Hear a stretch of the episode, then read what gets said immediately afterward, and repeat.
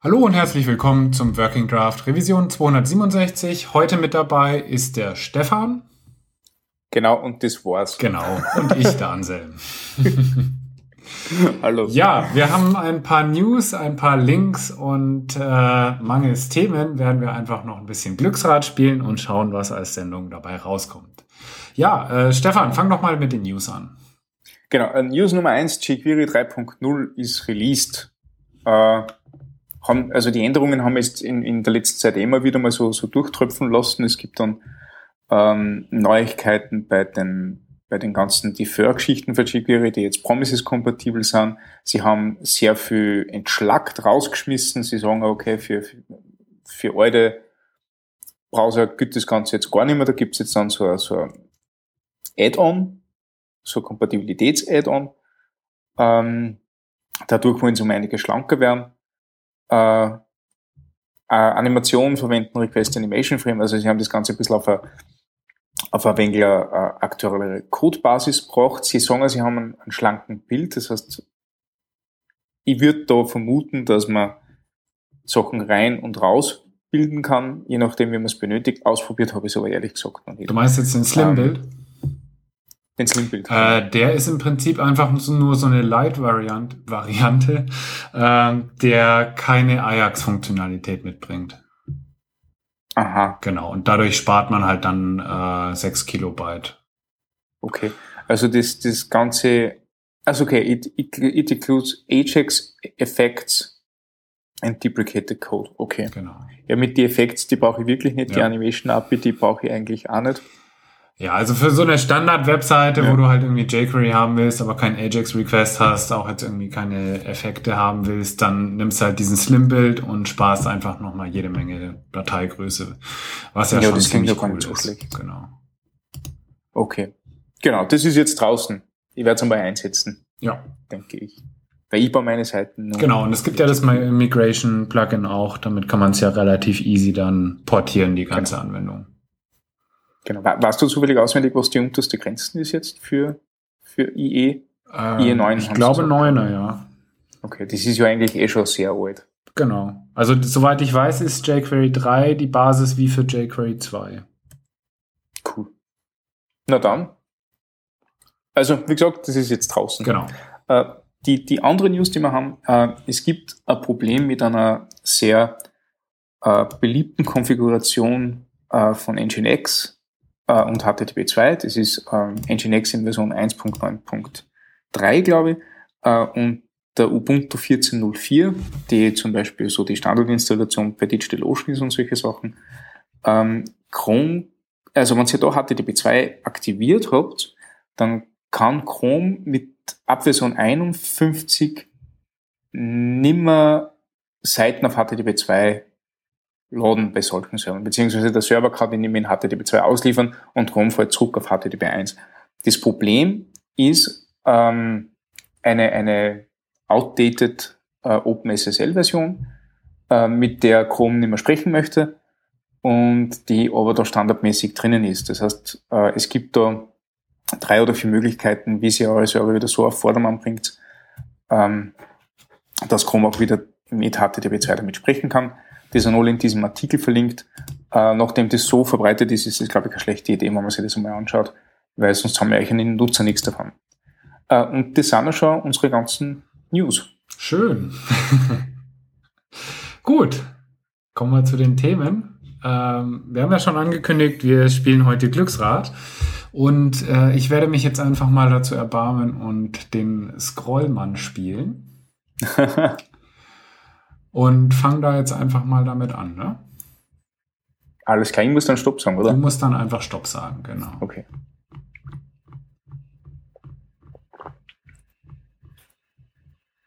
Das geht alles auf Sendezeit, je länger ich warte.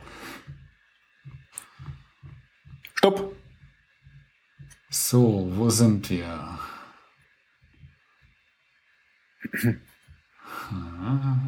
Images. Images. Images. Also, äh, ein langer, langer Image. Artikel. Ich bin noch am Hochscrollen zum Hauptdokument. Okay. genau genommen sind wir beim Image Tag. Wollen wir da weitermachen? Willst du dazu mir erklären? Das, das, das Image-Element. Was du dazu weißt.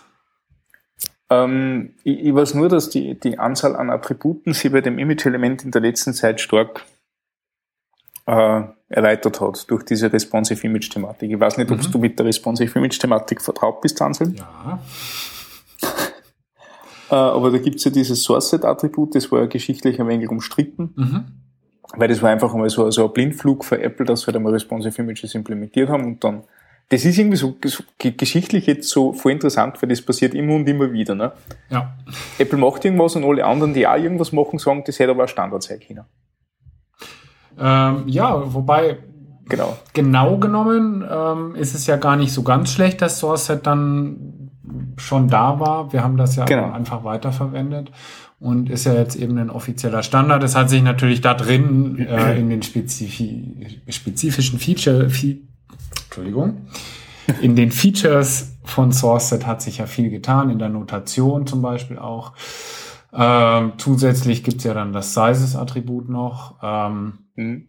Also da hat sich natürlich schon viel getan, aber an sich ist es gar nicht mal ganz blöd gewesen, dass Apple damit aufkam, weil die mhm. Idee dahinter ähm, kam tatsächlich im Prinzip von Apple, dass man eben nicht einfach vier verschiedene ähm, Bilder mit Media Queries ausspielt, sondern eben tatsächlich da so ein bisschen Logik durch den Browser fließen lässt und eine Autodetection äh, laufen lässt. Genau. Ja, ähm, weiteres dazu zum Image-Element. Was fällt dir denn so ein? Also fällt dir da irgendwas Spezielles dazu ein oder? Ich, meine mich dunkel zu erinnern, dass es damals nur ein Image-Element gegeben hat, das wirklich Image geheißen hat. Im Image, ne? Also nicht ja. IMG. Kennst du das noch? Ja. Hat es da irgendeinen, irgendeinen großen Unterschied gegeben zum, zum jetzigen Image? Das vielleicht, weiß vielleicht, ich nicht. Ähm ich, ich glaube, ich muss die Spezifikation nebenbei aufmachen. Also, damit ich da jetzt das, das Image-Element an sich, also das ausgeschrieben Image-Element, das gibt's ja schon lange, lange, lange nicht mehr. Ja. Und äh, ich glaube, das war Netscape-Zeiten, oder? Ich glaube, ja. Ja. Und deswegen kann man das übrigens auch nicht mehr nehmen. ja. Ähm, ah, Image Maps fallen mir noch ein. Genau. Ähm, die kann man auch mit, per Attribut aktivieren oder so, also mhm. isMap true oder solche Sachen. Ja, es gibt das isMap und das useMap-Attribut. Genau, also use, äh, useMap ist natürlich dann, ähm, also da gibt es das Map-Element, da kann man diese Map definieren, das ja eigentlich irrsinnig kompliziert ist. Ja. Ne? äh, und mit useMap kann man auch per ID, glaube ich, auf diese, auf diese Sache verlinken. Genau. Ähm, das isMap-Attribut ist Bullsches Attribut, aber warum man das braucht, wisst ihr jetzt nicht. Das ist zum, äh, da kann man definieren, ob das äh, Image-Element, was man hier gerade hat, eine Server-Side-Image-Map äh, ist. Aha. Das heißt. Und zwar kann man ja im Prinzip auch Bilder ausspielen, ah. die dann verschiedene Kacheln da drin versteckt haben. Ich weiß nicht, ob das jemals jemand, naja, vermutlich schon. Ja. verwendet hat, aber ähm, ich frage mich ja eh, ob irgendjemand noch aktuell Image Maps benutzt. Ah, ich, ich kenne doch nur ein paar Seiten, ja. ja, aber heutzutage, also. Ja. Ähm, ja. Das hat aber jetzt dieses, dieses ähm, IsMap mit serverseitigen Image Maps, das hat jetzt nichts nichts zu tun mit diesem Input-Type Image, den es ergibt. Ne? Das ist ja eine total coole Sache eigentlich, wo du ein Bild als, als Input-Element hast oder ein mhm. Input-Element verwendest, das auf ein Bild zeigt. Äh, und wenn du dann auf das Bild klickst, dann kriegst du XY-Koordinaten. Und so hat man damals quasi, also äh, ich kann mich an Kinoseiten erinnern, die Anfang 2000 so diese Sitzplan, Sitzplanauswahl gemacht hat. Mhm. Du hast auf den Sitz geklickt, hast auf Submit gedrückt, du hast kein visuelles Feedback gehabt, ob du den richtigen ausgewählt hast. Und nach dem Submit hast du deine Sitze markiert gekriegt, weil der Server durch, äh, auf Basis dieser XY-Koordinaten im Bild ein neues Bild gerendert hat, das deine Sitze markiert hat. Ja, okay. Irrsinnig kompliziert, aber hat voll funktioniert. Ne? Funktioniert wahrscheinlich immer noch gut. Funktioniert immer noch viel ja. gut, ja. Das ist ein, super, ein super Hinweis für, für alle Leute, die gern Progressive Enhancement bei einer äh, äh, Kinosaalplänen haben wollen. ich würde das trotzdem mit SVG bauen. Ja, ich denke auch. Also SVG ist wahrscheinlich der Weg, ja. mit dem man es jetzt, mit dem man es jetzt gescheiter machen kann. Ja, sonst noch was? Ja. Sonst fällt mir eigentlich nichts auf dir. Nicht? Was gibt's denn für Attribute außer Source und Alt noch? Title? Ja, gut. Also jetzt äh, spezifisch für oder zumindest was jetzt keine globalen Attribute sind. Ähm, bum, bum, immer schummeln. With Hate muss man nicht angeben, kann man angeben. Ja. Cross Origin. Cross Origin, richtig. Finde ich Und, eigentlich ziemlich interessant, dass man das als HTML-Attribut nehmen ja. kann. Genauso wie Referrer Policy. Ja. Its purpose is to allow images from third-party sites to, that allow cross-origin access to be used with Canvas. Mhm. Wow. Ja. Was, was für, ähm, ist ein Core-Setting-Attribut, was für Werte kann das annehmen? True. I ah, use Credentials und Anonymous. Ich habe das noch nie verwendet. Ja, echt nicht. Genau, also du kannst da nochmal explizit Credentials triggern, die du halt irgendwo auf dem Server hinterlegt hast oder so. Zum Beispiel. Aber ich habe das auch noch nie verwendet. Das ist, ähm, ja. Mhm. Ich, ich finde da gerade einen Artikel für der MDN, den werde ich da hinzuverlinken der macht so ein Course-enabled Image mhm. und gibt da ein paar Beispiele dazu. Ja. Aber das ist beeindruckend. Hast du schon mal mit der Image, also mit der API ge gebastelt, sagen wir mal so?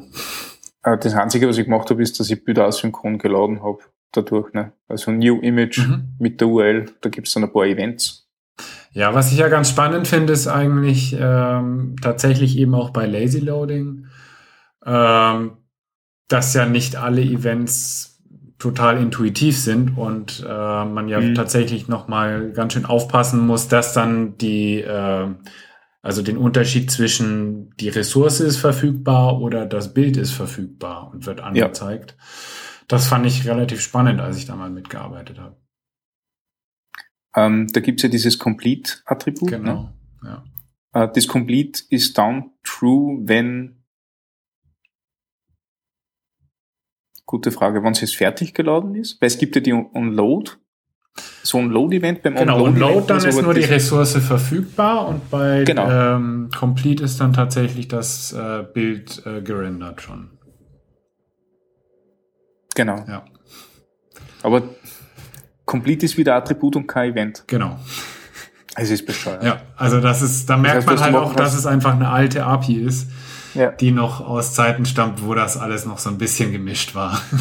Ja, wo man eigentlich ist, halt damit auch nicht gearbeitet hat. Also. Ja.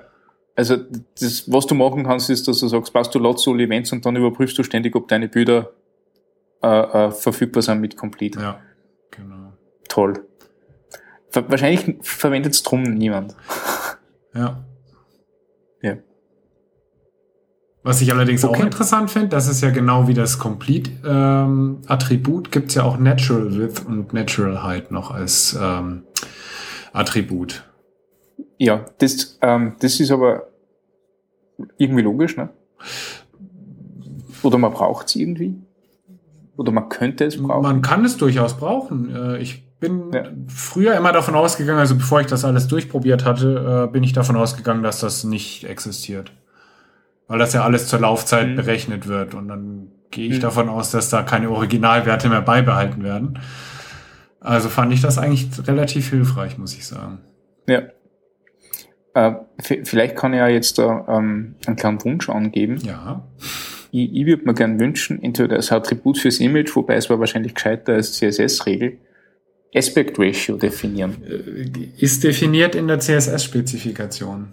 Tatsächlich. Ja, es gibt ein Aspect Ratio Property äh, für Elemente, was eigentlich noch viel cooler ist, weil damit ist es nicht festgelegt auf einem Bild, Genau. Ähm, du kannst das universal anwenden und äh, leider ist es halt, ich glaube, nirgendwo supported, aber das gibt es. Hat das mit dem Object Fit Property zu tun? Nicht direkt. Ich meine, es hat natürlich schon so ein bisschen einen Bezug zueinander, aber im Prinzip ist es eigentlich ein eigenständiges hm. Spec. Und ich, ich finde das nämlich nirgends, aber. Ja, also das, das ist auch irgendwo versteckt. Ich weiß nicht, vielleicht ist es auch in der hm. aktuellen äh, Spec nicht mehr drin. Das, ich habe das mal zwischenzeitlich irgendwann gefunden. Dachte mir, hey, cool, das will ich eigentlich haben. Ja. Also auf das komme ich jetzt immer öfter drauf. Ja, weil da wäre es halt total hilfreich. einfach sowas wie ja. ähm, iFrame embedden oder genau. so. Also Videos anzeigen, 16 zu 9, ja super, passt. Ja. Brauche ich kein also Padding-Hack und so ein Kram mehr. Genau, genau dieser ganze Kram mit diesem ja. komischen Padding. Genau. Also das wäre total hilfreich, das stimmt. Ja. Also für Bilder funktioniert ja die, die Aspect Ratio halten relativ gut intrinsisch, aber, aber alles andere ist halt ein, ein Kampf. Ja. Oh, ja, cool. Gut. Image-Element. Nochmal. Dann Fährst du schon? starte ich jetzt im Scrollen.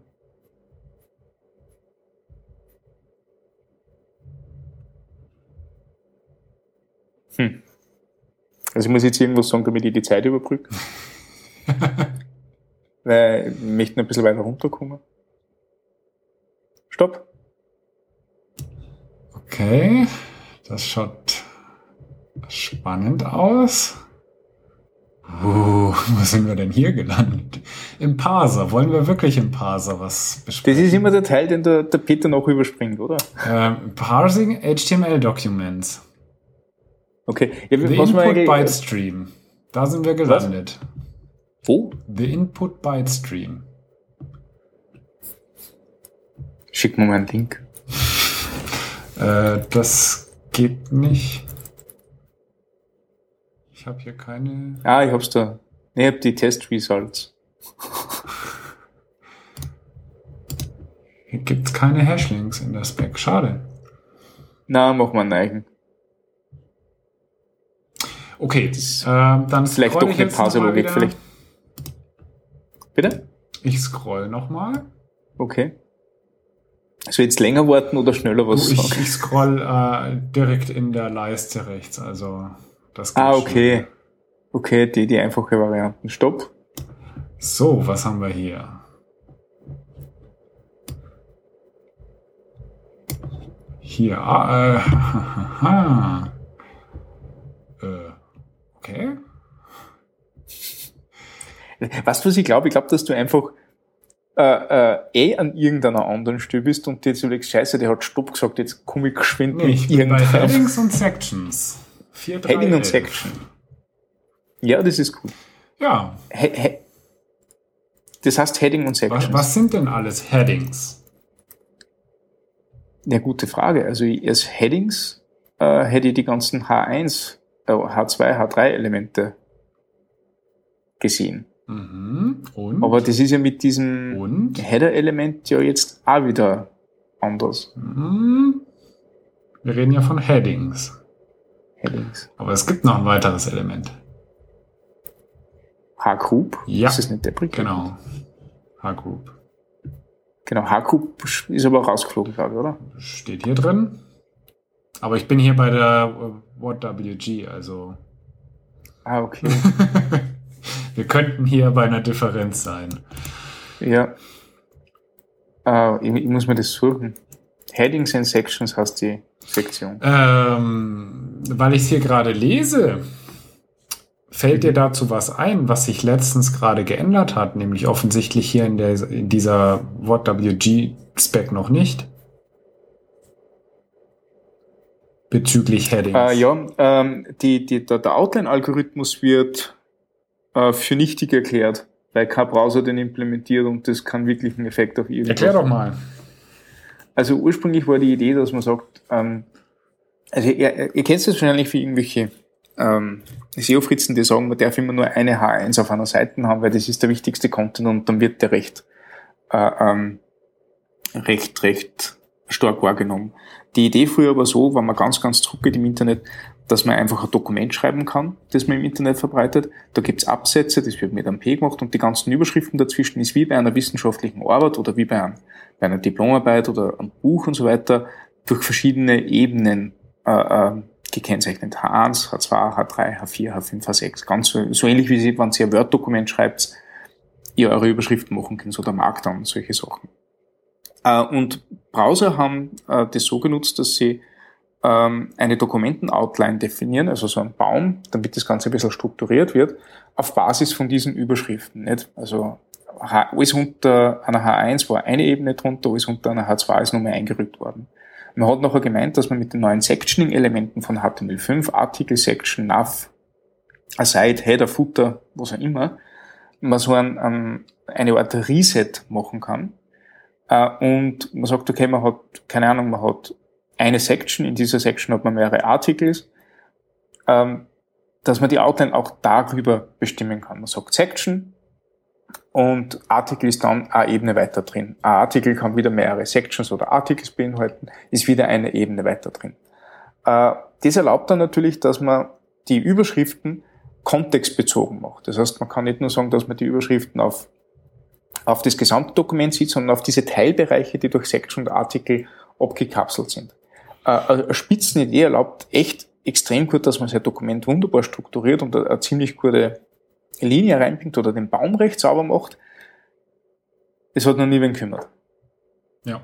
Äh, und nicht einmal für die Entwickler. Ich glaube, dass das einige Entwickler sogar gemacht haben, weil sie diesen Strukturbenefit gesehen haben aber es hat, also diese, diese, dieser maschinelle Benefit, der durchs Auswerten von dieser Dokumentstruktur äh, äh, passiert, der ist nie irgendwie zu tragen gekommen. Also da hat quasi, Browserhersteller haben sowieso nichts gemacht damit, mhm. aber auch bei Screenreader-Herstellern und so weiter ist das nie wirklich nie wirklich gefruchtet. Ja, ich glaube, das größte Problem ist einfach, dass es natürlich ein massiv höherer Aufwand ist, so ein Dokument zu parsen. Um einfach nur, mhm. sagen wir mal, den Titel des Artikels rauszubekommen. Ganz genau. Ja. Ja, ist schon spannend. Ich habe jetzt gerade hier nochmal durch die Spec durchgescrollt und da ist extrem viel, äh, also extrem lange Passagen über diese Outline-Algorithmen drin. Mhm. Und das fällt jetzt halt alles wieder raus im Prinzip und es wird ja. relativ einfach jetzt wieder.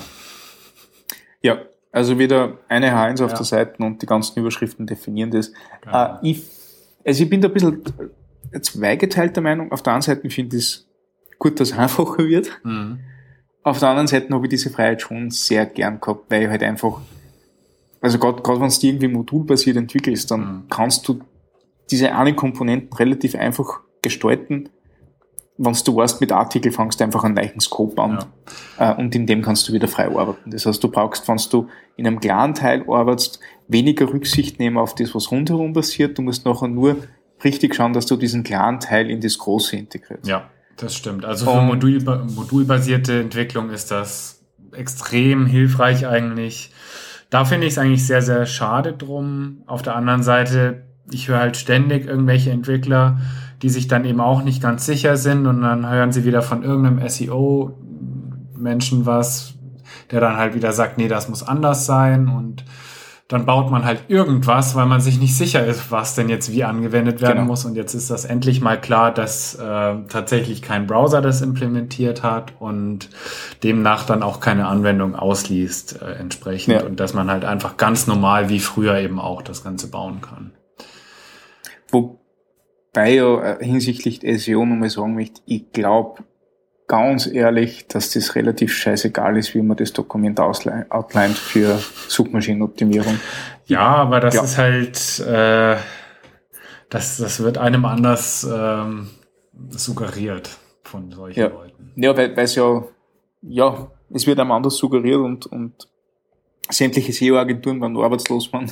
Naja, klar, aber es, ist, es herrscht auf beiden Seiten, auf Entwicklerseite und SEO-Seite Unwissenheit in dem Fall. Ja. Und dann behaupten die einen das, die anderen das und herauskommt halt, dass keiner sich auskennt und dann irgendwas ähm, hier ja beraten wird, obwohl es eigentlich gar nicht stimmen ja. muss. So gesehen finde ich es eigentlich eine gute Entwicklung, auch wenn man eben leider dadurch verliert, ähm, modulbasiert wirklich autark zu arbeiten. Ja, ja. absolut. Ja, ja. ansonsten gibt es eigentlich gar nicht mehr viel dazu zu sagen. Und ich würde fast vorschlagen, dass wir jetzt noch was Drittes machen. Machen wir was Drittes, okay. Ich würde sagen. Ja, du scrollst. Ich scrolle. Und ich warte noch ein bisschen. Mhm. Ich werde in, in der Zwischenzeit werde ich wieder irgendwas coden nebenbei oder so.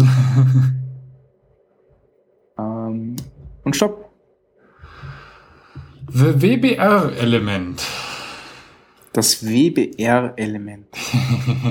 Halleluja. Das ist auch ein Element, das ich ganz, ganz selten verwende, muss ich ganz ehrlich sagen. Ja. Wozu dient das denn? Weißt, das du ist äh, ein, weicher Zeilenumbruch? Oder? Also, Und also was besagt ein weicher Zeilenbruch in dem Naja, Fall? brich um, wann es geht und oder, oder brich um, wann es gut für dich ist. Ja. Das sind diese, wir, wir haben, also Image-Element nehmen wir nicht, eh klar, und die, die Outlining-Sachen auch, aber die, das sind so, so abstruse Sachen teilweise drin, wo man, wo man zwar weiß, dass es gibt, aber man nimmt es einfach nicht. Also, und das WBR, das ist ja, glaube ich, auch, also im Grunde ist das das Gegenteil vom, vom äh, Non-Breaking Space. Na, nicht das Gegenteil. Es ist ähm, Nein, vom, vom, ja, stimmt. Nicht das im, Gegenteil. im Prinzip ist es einfach nur die, die optionale Variante. Ja. Was eigentlich dann wieder hinfällig ist, weil der Browser das ja meist eh macht. Ja. Die Frage ist, man macht das nicht. Wenn du ähm, explizit sagst, dass das Ding in einer Zeile sein soll, dann wiederum weiß ich ja, also per CSS zum Beispiel kannst du das ja so sagen. Hm, Die Frage ist nur, ob er dann das eigentlich auch ignoriert, weil er müsste das ja eigentlich ignorieren.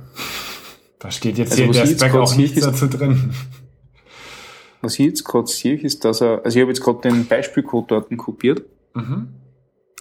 äh, und da macht er nichts. Aber das ist, also das ist quasi, wenn du ein langes Wort hast, ja. dann bricht er da, dann bricht er da um, wann er keinen Platz hat. Ja. Aber in erster Linie bricht Also- er mal nicht um. Sagen, sagen wir mal so, du kannst ja irgendein sehr, sehr langes äh, zusammengezogenes Wort schreiben, ohne Leerzeichen oder sowas. Mhm. Dann bleibt das eigentlich in einer Zeile. Und das kannst du per WBR dann im Zweifel umbrechen lassen an genau dieser Stelle. Genau. Die Frage ist ja nur, ist das denn überhaupt ein valider Use Case? Weil es entsteht ja dadurch kein Bindestrich zum Beispiel. Ähm, Genau. ist es überhaupt valide, ein zusammengezogenes Wort so zu schreiben, ohne Bindestrich zum Beispiel? Also frage ich mich in dem Fall. Ja. Deswegen, ich kann Also eigentlich eigentlich- da überhaupt gar keinen, keinen Nutzen in diesem Element sehen aktuell. Ja, eigentlich, eigentlich wäre besser dieses Shy-Entity, ne? Ja, mit dem du halt dann einen, einen Bindestrich kriegst bei dem Ding. ja.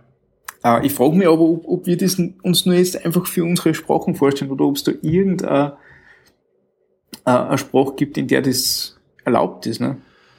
Mm, Keine Ahnung, äh, asiatische Schriftzeichen. Ich habe jetzt hier äh, gerade noch beim MDN gibt's ein ganz gutes Beispiel, wo das tatsächlich Sinn machen kann in einer URL. Okay. Da.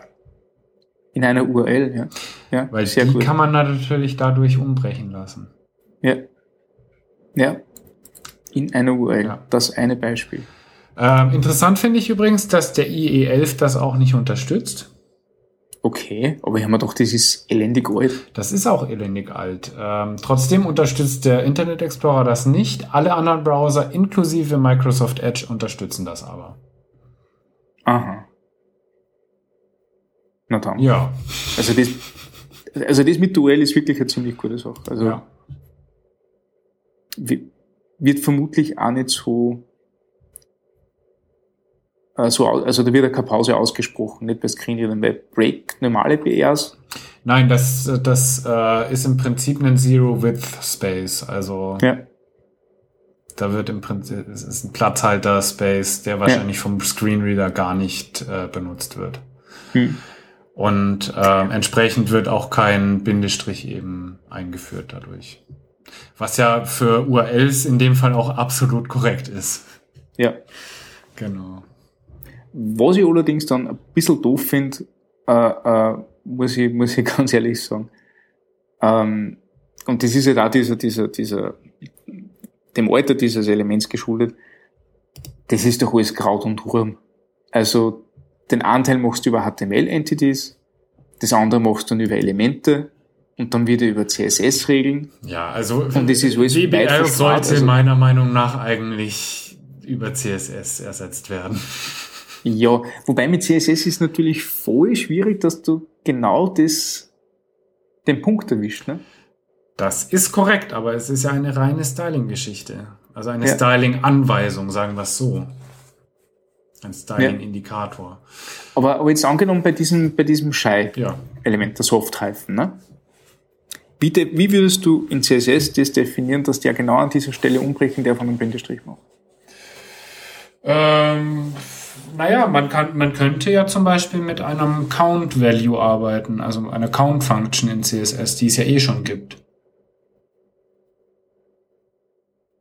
Und du meinst äh, Zeichen sagen, zählen und dann oder eine Character Function und dann sagst du ähm, nach dem sechsten Character soll er umbrechen. Okay. In dem okay. Tag. Das, also du könnte ich mir jetzt so ganz, ganz äh, rudimentär ja, ja. ausgedacht äh, vorstellen. Ist natürlich komplizierter, als da jetzt einfach ins HTML mhm. was reinzuschreiben. Ja. Aber wie gesagt, es ist eigentlich kein, eigentlich ist es kein Markup. Ja. Wobei ich dann fast wieder Markup besser finde als wie so, so HTML-Entities. Weil bei Markup kann ich immer nur sagen, ich setze das einmal rein, aber ich kümmere mich noch um Styling anders. Also in Wirklichkeit war gut, mir, aber äh, dann, dann hast du halt zum Beispiel das Shy Entity und ein WBR-Element. Ja. Hm. Also das ist ja auch komisch, warum man einmal Na, eine aber, Entity hat und einmal ein Element. Na, aber, aber denke mal, es gibt nur ein Element. Ja. Und das Element ist, keine Ahnung, uh, Break möchte ich das jetzt nennen. Ich, mir fällt kein, ja. kein, kein gescheiter Name dazu ein. Uh, uh, ich nenne es jetzt einmal Breaking Opportunity, Bro. Das Element Pro, nicht mhm. Breaking Opportunity. Ja. und das signalisiert nur, dass das eine, eine Bruchstelle ist. Ob das jetzt bricht oder nicht, kann ich nachher alles über CSS steuern. Das heißt, ich kann das Element einmal einfügen. Ja. Das Pro-Element und im CSS kann ich nachher steuern. Brich auf jeden Fall, so wie bei einem Break-Element. Mhm. Äh, brich, wenn es geht, oder wenn's, wann du musst, weil sich sonst das ganze Ding nicht mehr ausgeht, wie beim mhm. WBR. Brich und gib mir einen Bindestrich. Oder brich auf jeden Fall nicht, wie beim Non-Breaking Space. Mhm. Dann hast du ein Element, hat irgendeine Default-Renderregel und über CSS kannst du das nachher steuern. Mhm. Und dann kannst du irgendein Element nehmen. Ja dann kannst du ja sagen, okay, das ist jetzt nicht nur das eine Element, wo du das brichst, sondern das ist ein ganzer Span, ja. der auf jeden Fall so funktionieren muss und alles vor und nach dem Span muss sie, muss sie dem. Ja, dem auf der anderen Seite, wenn ich mir das jetzt nochmal alles genauso durchlese, die Definition, dann ist das eigentlich schon sinnvoll, so wie das gedacht ist. Weil du hast ein WBR-Element und das hat ja keinerlei Markup-Relevanz im Prinzip. Also das Intro, ja. ähm, das hat ja eben keinen ähm, Bindestrich oder sowas. Das kann im Prinzip weggelassen werden. Das heißt, jeder Browser, der das nicht versteht, macht gar nichts damit. Da wird auch vom Screenreader nichts anderes gelesen. Genau. So, dann habe ich das, die Shy Entity, die äh, intro, äh, fügt ja im Prinzip dann einen Bindestrich ein, wenn das Board getrennt wird. Da muss also dann was vorgelesen werden auch. Das heißt, äh, deswegen ist das ein Unicode-Entity. Mhm. Die muss ja von jedem Browser vorgelesen werden, wenn das der mhm. Fall ist. Und das funktioniert alles ohne CSS in dem Fall. Ja. Das heißt, ich habe immer eine korrekte Trennung auch ohne CSS. Ja, Und dann macht das eigentlich schon Sinn. Aber es ist nicht schön, also es ist, ist ja, auch aber, komisch, dass es eben so recht, gemischt aber, ist, aber ja. Aber gerade bei dieser Trennung, nicht? Die muss vorgelesen werden. Die muss aber dann vorgelesen, wann sie ja optisch passiert, oder? Weil wenn, wenn das ja. Wort jetzt, keine Ahnung, Hyperventilieren hast, nicht? Und zwischen Hyper und Ventilieren möchtest du abtrennen. Aber du siehst diese Abtrennung nicht. Warum sollst du das dann vorlesen? Tja. Ist auch ein Argument. Ja. Ich glaube, ich finde es voll gut, dass wir keine Standards schreiben. naja, man muss sich einfach länger damit beschäftigen, dann ja. findet man auch eine Lösung dafür. Haben wir ja jetzt gerade schon gemerkt, dass man das doch irgendwie auch nachvollziehen kann, zu gewissen Teilen. Zu gewissen Teilen dann eben nicht. Ähm, ja. ja. Und weil wir über Internet Explorer gesprochen haben und Support, der Internet Explorer 5.5 und 6 hatte das drin. Cool. Also eine kann man dann wieder rauskommen. Der ist irgendwann rausgeflogen. Der Support Geil. dafür. Ja. Das war sicher irgendwie bei, keine Ahnung, äh, IE 9 oder so, wo sie mal so richtig ausgemisst ah, haben. Nee, IE 8 hat es nicht mehr supportet. Okay. IE 7 hat noch Support, IE 8 hat keinen Support mehr. Ja. Cool. Na, spannend. Ja, schön. Haben wir was gelernt. Mhm. Gut. Ähm, ich glaube, drei Themen sind genug. Wir haben noch ein paar Links. Ich glaube. Machen wir die Links. Okay. Ja. Äh, wie teilen wir sich das Ganze auf? Ähm, ich fange mal an. Ja. Und zwar ECMAScript 2016, die Language Specification ist jetzt endlich mal draußen. Das heißt, man kann jetzt alles äh, endlich mal als Standard auch nachlesen. Ähm, also in dem Fall ist das ES7. Und das ist jetzt eben verabschiedet worden und man kann das genau wie jetzt die HTML-Spec, die wir auch gerade durchgegangen sind, kann man jetzt alles in einem riesenlangen Dokument sich durchlesen, wenn man Lust darauf hat. Ja, ähm, dann haben wir noch einen sehr guten Artikel von Getify. Die schreiben ja eigentlich sehr, sehr viele gute Artikel über JavaScript. In dem Fall ist es jetzt über Promises. Und zwar Promises all the wrong ways. Das heißt, äh, wenn man halt schon mal mit so ein bisschen Erfahrung mit Promises gemacht hat und da schon mal ein bisschen mitgearbeitet hat, dann gibt's halt immer noch ganz, ganz viele Strickfallen und Probleme, in die man einfach so ähm, ja, auf die man schon stoßen kann. Und da wird eben beschrieben, was die gängigsten Problemchen sind, die gängigsten Tücken und äh, wie man die eben vermeiden kann und stattdessen eben richtig lösen kann. Also wenn ihr mit Promises arbeitet, auf jeden Fall mal angucken und schauen, ob man da irgendwie eigenen Code wiederfindet. Ja. Okay, der nächste Link, ähm, da geht es um Form Validation Techniques von Bits of Code.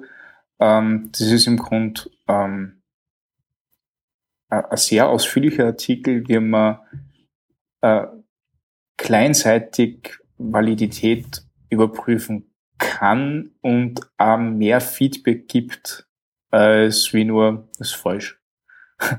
Und die haben dort so ein kleines, glaube ich, so ein kleines Framework, mich den sagen, weil Framework so, so schlimm belastet ist, aber so eine kleine, ähm, möchte ich auch nicht sagen ein bisschen an Code halt geschrieben, mit dem mit dem es leichter geht. Und äh, kann man sich auf jeden Fall anschauen, da sind ein paar nette Ideen dabei, ähm, wie das funktioniert, äh, vor allem mit diesem, mit diesem Standard, ähm, mit dieser Standardvalidierung, die im Browser schon existiert. Genau. Ja. Äh, und nie vergessen, immer trotzdem nur am Server validieren. Weil nur serverseitige Validierung ist richtige Validierung. Genau. Uh, und der letzte Link, das ist ähm, mit heute, ist die, sind sämtliche Videos von der JSConf in Budapest veröffentlicht worden.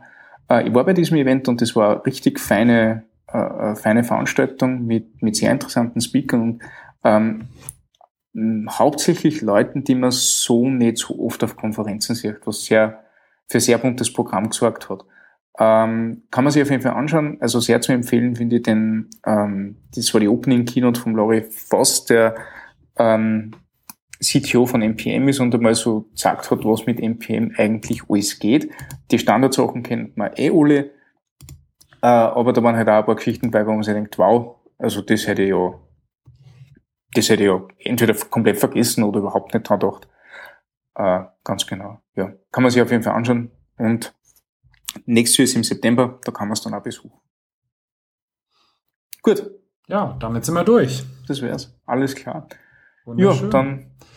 Dann hören wir uns nächste Woche wieder und genau. äh, dann auch hoffentlich wieder mit einem richtigen Thema. Genau. Nicht nur Webstandards. Okay. Alles klar, bis dann. Tschüss. Ciao.